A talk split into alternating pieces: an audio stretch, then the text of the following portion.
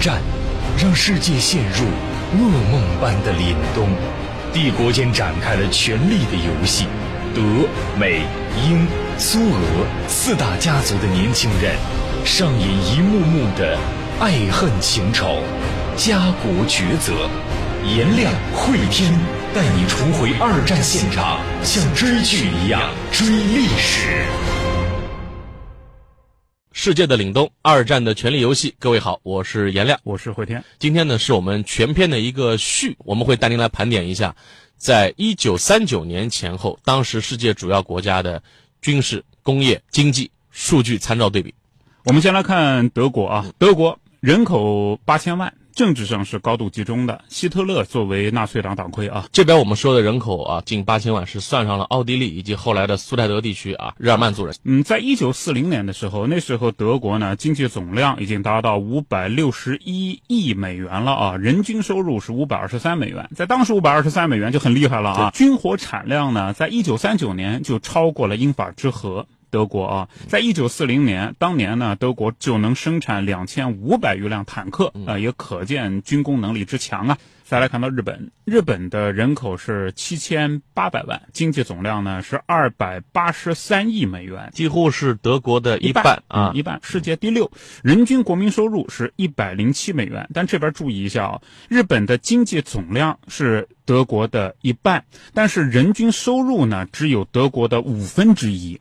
这就意味着，在日本当时，全国国民被军国主义政府剥削的程度。因为此刻的日本啊，已经陷入到了军国主义狂热、最狂热、最顶端的时候。你想，先后击败了俩大帝国，嗯，一个是大清帝国啊，还有一个是沙俄帝国，然后在一战当中又接管了德国的很多殖民地。几次战争的红利，让日本人疯狂的觉得，就是战争是能够发展国力最便捷的一个途径啊！所有的这个钱都用来发展军事、钢铁生产、武器等等啊，而用来改善民生的其实也是寥寥。而且呢，日本当时的经济结构也很扭曲，因为它非常依赖外部补给的资源，一旦在海上被人掐断了经济资源命脉，它就陷入到紧张局面。在政治上呢，日本国当时是君主立宪制。天皇是裕仁天皇，国家元首。后来战败，那个所谓诏书也是裕仁对世界公布的。内阁成员在二战之前已经基本上由军界所把持。日本当时有一个二二六事件嘛，二二六事件之前呢，文官政府在日本国内应该说还是有一定的发言权的。但二二六事件之后，呃，由军部的，尤其是军部的一帮头脑发胀的年轻人，搅乱了整个政局。军部控制之下的日本就迈向了向全世界进一步扩张的脚步啊！当然，这样呢也是做了一个大死啊。他当时是亚洲头号军事强国，能够自主生产重型航空母舰，海空军的实力是比较强的。二战前的日本的军事实力啊，从他海上的实力就能可见一斑。一战结束之后，巴黎和会上，各大国来划分战后的世界的格局，在海军吨位的这个配比上。日本是排在法国和意大利前面，仅次于美国和英国的。也就是说，海上的霸主啊，你可以这么理解：美国、英国，然后就是日本了。下面呢，再来讲到意大利。意大利的领袖就是那个臭名昭著的墨索里尼。那时候，意大利的情况呢，人均国民收入二百零二美元。比日本要高一倍，但是只有德国的一半。在意大利啊，军备战术思想是很落后的，在和非洲国家的作战过程当中呢，也很难讲取得了全面胜利。陆军只有四十五万人，编了七十四个陆军师，国内也没有办法自主制造重型坦克。这就比较悲催了。海军拥有七艘战列舰、十二艘重巡洋舰、一百多艘驱逐舰、五十多艘潜艇，而且军队当中反战的情绪非常的激烈。所以在二战当中啊，咱们如果讲到意大利啊，那基本上可以稍微松一松，会看一个搞笑担当呃很喜 感的这种感，也不是完全那么喜剧啊，也有惨烈的部分。嗯，但是确实呢，这个有多次的战斗，甚至是战役当中。轴心国的一员呢，意大利经常起到猪队友的作用啊。那么得说到另外一个阵营，就是盟国。美国人口是一点三亿，世界头号经济强国。一九四零年的时候啊，美国 GDP 两千多亿美元。之前我们说到的最高的啊是德国。五百六十一亿美元。美国是怎么一跃成为世界的头号强国的？在一战之前，它还是个二流国家呢啊，对啊在墨西哥在那为领土纠纷在那掐着，整天。在政治上面呢，总统是罗斯福，解决了经济危机以后，罗斯福新政嘛，罗斯福的个人威望是空前的提高。就陆军军力啊，世界第七，但海空军是世界第一的。嗯，美国是持续了一战之前的那个状态啊，就是陆军的常备军人数一直不是很多，当然战时的时候可以以志愿兵或者是直接征兵的形式来调动啊。再来看到苏联，苏联人口是一点六亿，比美国还多三千万呢。领袖约瑟夫·斯大林，在一九四零年那时候，大清洗已经结束了，斯大林是实现了绝对的对于全党和全国的控制。一九四零年的时候啊，作为苏联是世界第二大工业国，GDP 达到四百三十三亿美元，这是什么概念呢？比德国要低。但是比日本要高，在苏联啊，军队人数任何时候都维持在六百万人以上。我们说一战的时候刚开局，那时候说沙俄、沙皇有六百万军队，那么在苏联那边呢，也一直将自己的军队人数保持在六百万以上。各国的军事传统啊，这个还是有一定的延续。俄国社会幅员辽阔，常年有一支庞大的陆军啊，从一战到二战都是这样。对二战末期到了最鼎盛的时期，一千两百万。不过我们也得指出啊，尽管他人多，但是大清洗呢，对于苏联的军队指挥系统是伤筋动骨，大量的有功勋的、有作战能力的、有作战经验的老将被清洗，所以在战争初期，虽然他人多，但是也是吃了大亏啊。二战发动之后，原来一旅长呢升为元帅，战术格局、战术思想没有能跟上，造成的后果就是大量的苏联士兵的阵亡。所以很多的战役啊，苏军是赢得了战役，但是伤亡比上反而是超过了敌人。再来看到英国，英国的人口四千七百万。英国它是君主立宪制，英王是名义上的领袖，但是实权在首相那边。首相是张伯伦，有名的绥靖主义保守派党魁，试图祸水东引。英国的人均 GDP 是五百六十六美元，跟德国相当啊，跟德国是相当的。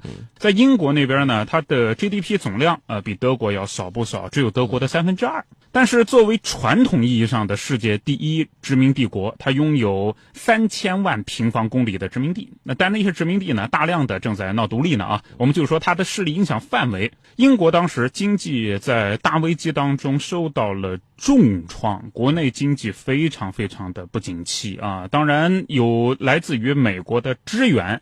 英国的海陆的运输呢，一直是比较顺畅的，所以不管是美国的援助，还是来自于殖民地的一些资源的输入，嗯，呃，输血一直没有断，这也能保证了英国呢在二战初期在欧洲大陆独立，在面对着德国轴心国的进攻啊，德国的闪击战啊，已经拿下了欧洲几乎大部分的国家，主要国家就剩下英国一个人了。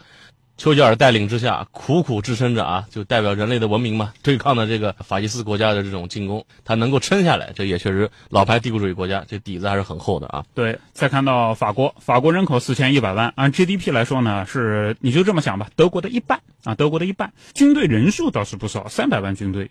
陆军的装备是不错的，机械化水平很高，机动能力强，而且有大量的摩托化单位，大口径火炮有一万多门，一百二十三个步兵师。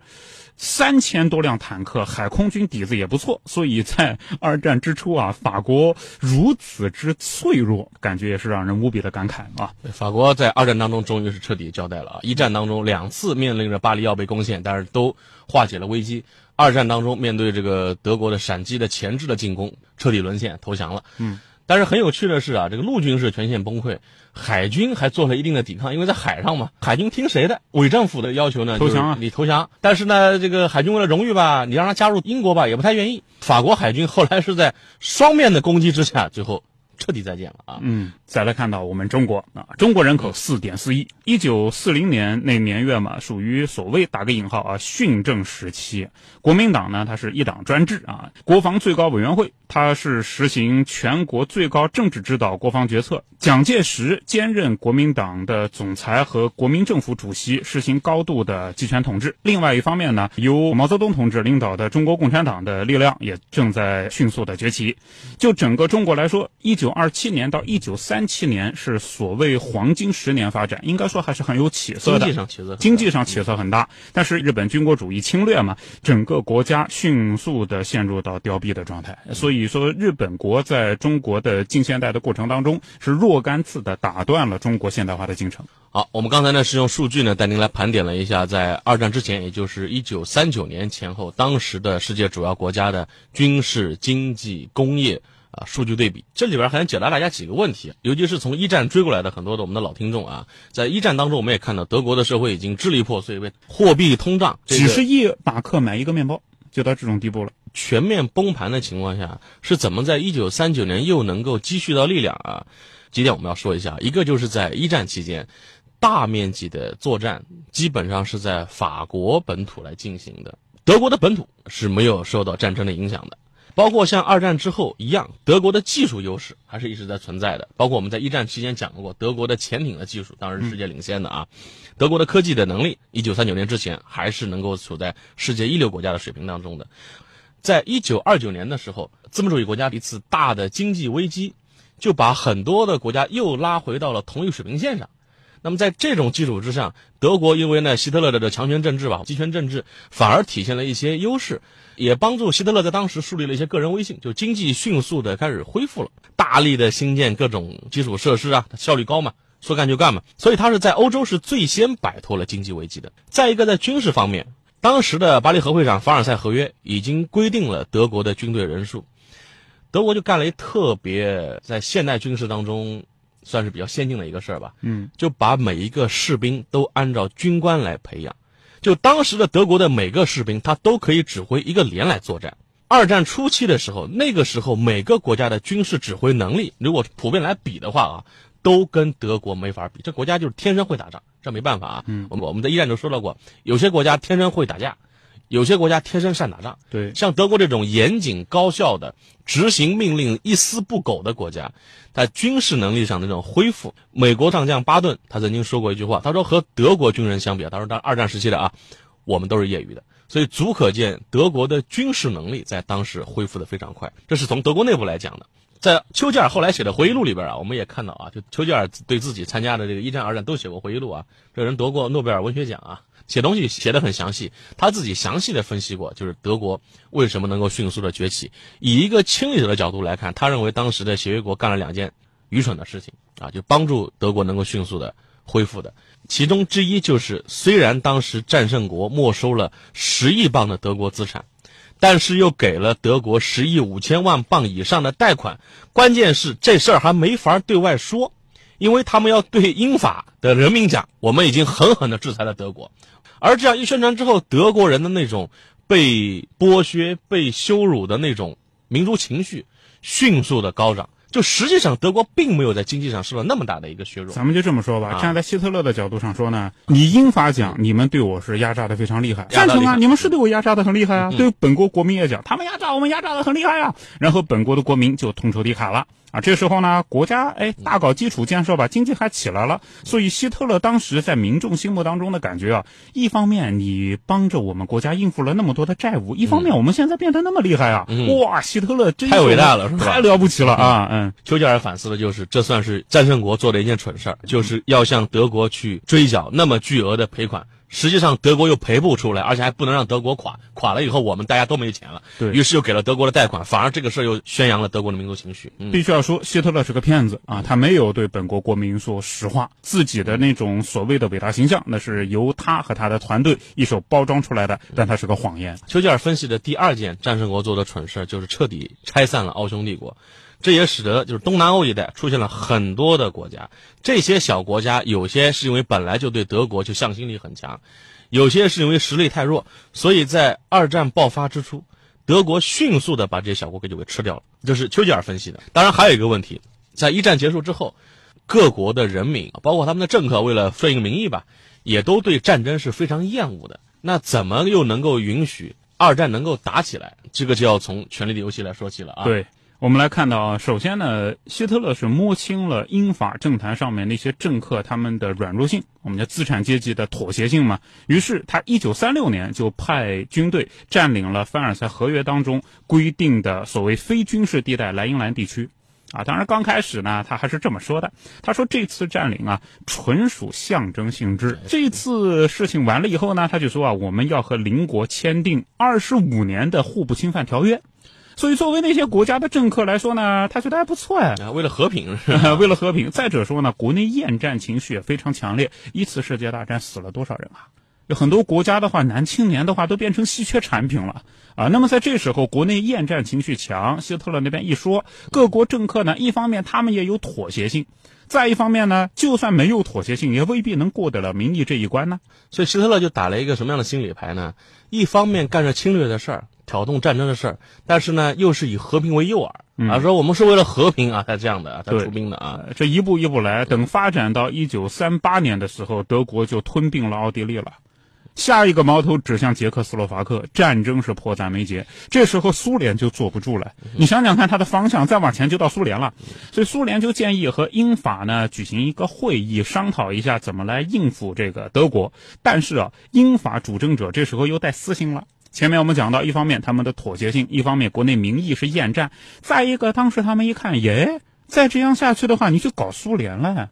张伯伦在一九三八年与希特勒签订了慕尼黑协定。用出卖捷克的代价换取了什么呢？换取了希特勒的声明。他就说啊，我们表达一下对世界的和平意愿呐。嗯，当时英国人还是很高兴的啊。哎，对，因为那个时候英国人民确实呢很容易被“和平”这两个字呢所诱惑。嗯，大家打了一战之后，索姆河战役啊，马恩河战役啊，太残酷、太惨烈，所以大家一听到说不打仗、和平，很容易得到支持。嗯，但是这也是助长希特勒啊嚣张气嚣张的气焰啊。对，那么苏联呢是一直呼吁要。至少你们得谴责一下吧。但实际上呢，英法那边啊，对德国连谴责都没有采取相关的措施啊。其实呢，他们目的我们前面讲的就是祸水东引。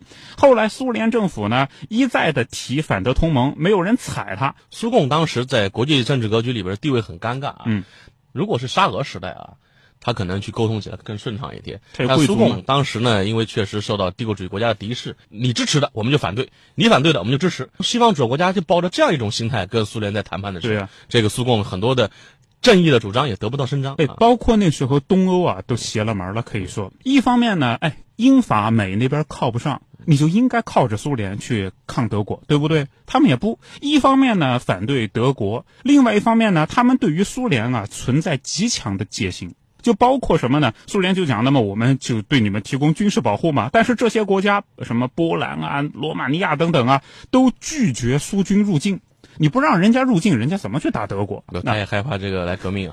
还有，你比如说啊，捷克即将被吞并了啊，那这时候吧，波兰这些国家，你们应该唇亡齿寒吧？你不去拉苏联去打德国，至少你们也应该声援一下呃即将被吞并的国家吧？但没有。捷克快要被吞并的时候，波兰当局趁火打劫，对捷克提出了最后通牒，就说你得割给我些地啊。匈牙利也想来分一杯羹，所以在整个东欧地带的话，那个德国一开始推进起来那叫顺利啊。这两个国家啊，波兰是一战之后刚刚复国，匈牙利呢也是奥匈帝国肢解之后刚刚能够独立出来。嗯。建国时间比较短了，当然波兰不算啊，但是波兰就复国时间比较短，匈牙利建国时间比较短，这种国家呢比较短视，就是希望能够独善其身，捞点好处。你说英法都看不到未来的大的趋势，你指望他们能够说啊主张正义、伸张正义，这也不现实。对，还有后面就是苏联又出了变化了。本来苏联说呢，哎，我们和英国、法国结在一起，我们一起去打德国去，对吧？但是英国、法国不是不睬苏联吗？后来苏联这样，我们一方面吧和英法谈，另外一方面吧我。也和纳粹德国谈，这就是权力的游戏了啊！对，苏联外长李维诺夫被免职。这个李维诺夫呢，他是坚决的，一直很坚定啊，就说要去啊跟德国要抗衡啊，要抗争，要去联合英法。但是呢，他的这个免职应该说是征兆。再往后，苏德之间签订了互不侵犯条约。这个条约一签订啊，德国最后一丝顾忌没有了，是没有了啊。对，一个星期以后。在一九三九年的九月一号，德国大举入侵波兰，后来波兰又没了。第二次世界大战，按照德国入侵波兰来说，是全面爆发了。那我们的故事呢，也就是在这样一个背景下来展开的。那既然我们这档节目是根据世纪三部曲来进行剧本的改编创作，那么它的剧情、家族人物和第一步是有一个延续性的。那我们接下来承上启下，给大家介绍一下在一战当中几个大的国家的代表家族、重要的虚拟人物的发展脉络，他们也会在二战的故事情节当中来扮演着一些重要的角色。首先说到德国线，德国线呢两个人，一个呢叫奥托，一个叫沃尔特，这两个人非常重要，分别代表了在德国的两种观点。奥托呢是老贵族，沃尔特是奥托的儿子。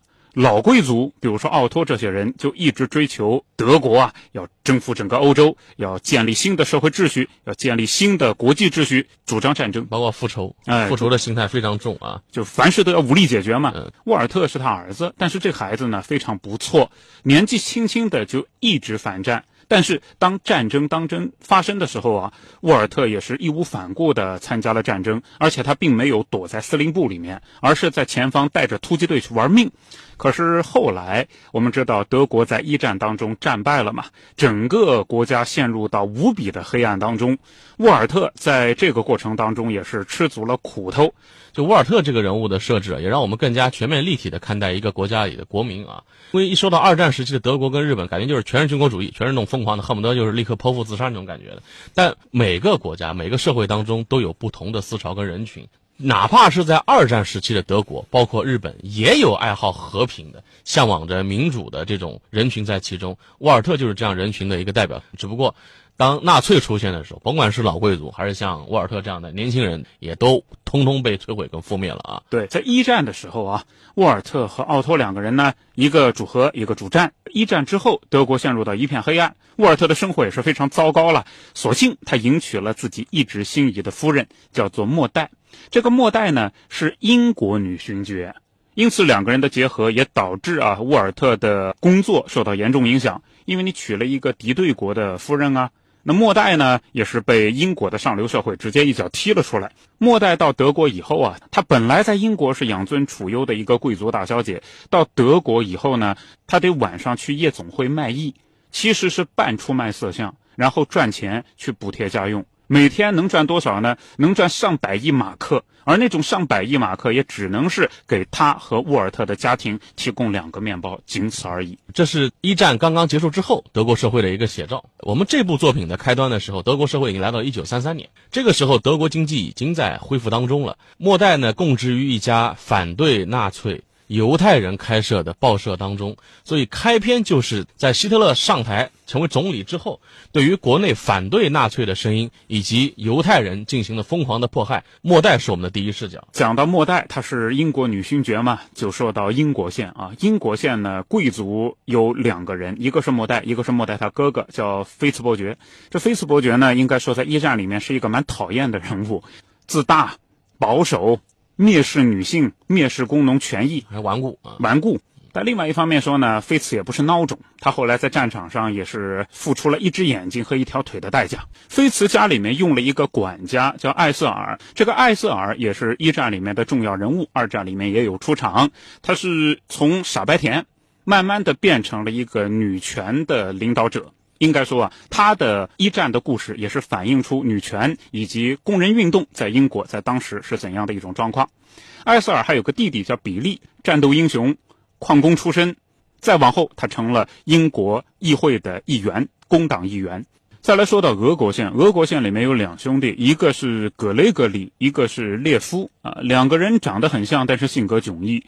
葛雷格里呢，是从工人家庭出身。自幼丧父丧母，长大了以后，他的梦想就是攒钱到美国去，但是阴差阳错没有去成。再后来被征召进了部队，再往后呢，参加了战争，被征召进军队嘛。等回国以后，就参加了伟大的十月革命。在二战一开始的时候啊，格雷格里他已经是苏联共产党中央委员会的成员了。这是格雷格里。至于说列夫，他的弟弟从小就是一个小流氓，自己的哥哥没去成美国，自己倒是去了美国。在我们一战那个节目的后期，已经逐步的成为一个黑社会大佬，接住了美国的禁酒令啊，一下子发迹了。那就到美国线了。美国线除了列夫，美国的这个黑社会大佬之外，还有一个人物呢是格斯杜瓦，他是美国一个年轻的外交官。在威尔逊总统身边工作，所以他也全程参与了美国从参与一战到后来的主导巴黎和会的谈判的全过程。以上这些人物，包括他们的孩子，就成为了二战视角的一些提供者。我们将会通过他们的眼睛，目睹整个二战的推进的过程，包括一些历史重大事件对于普通人生活的影响。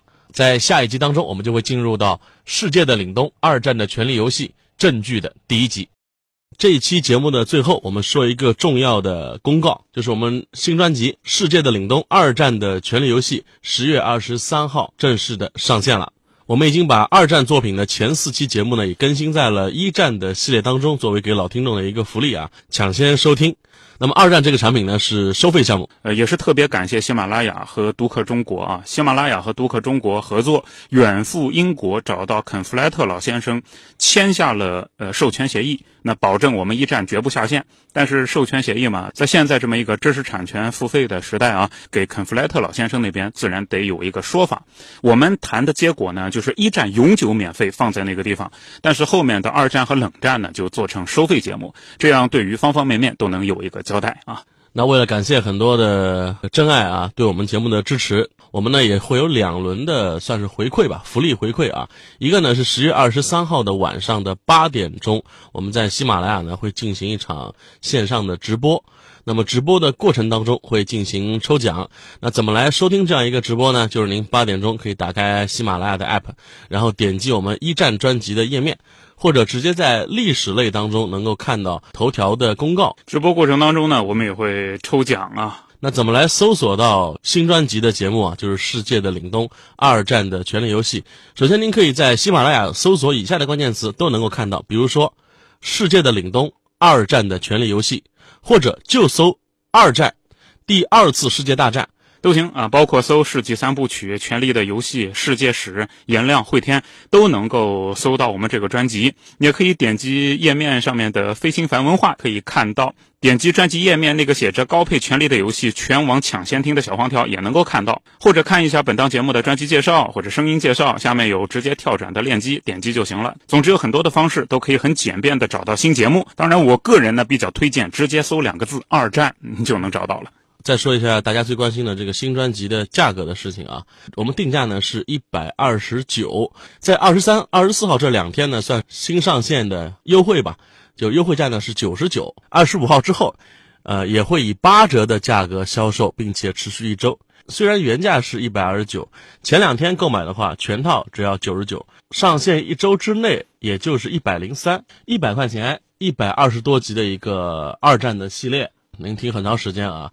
也就三四包烟钱或者半支口红的价格啊！谢谢大家对我们的支持。第二个呢，我们针对购买的用户也推出了一个奖励的活动。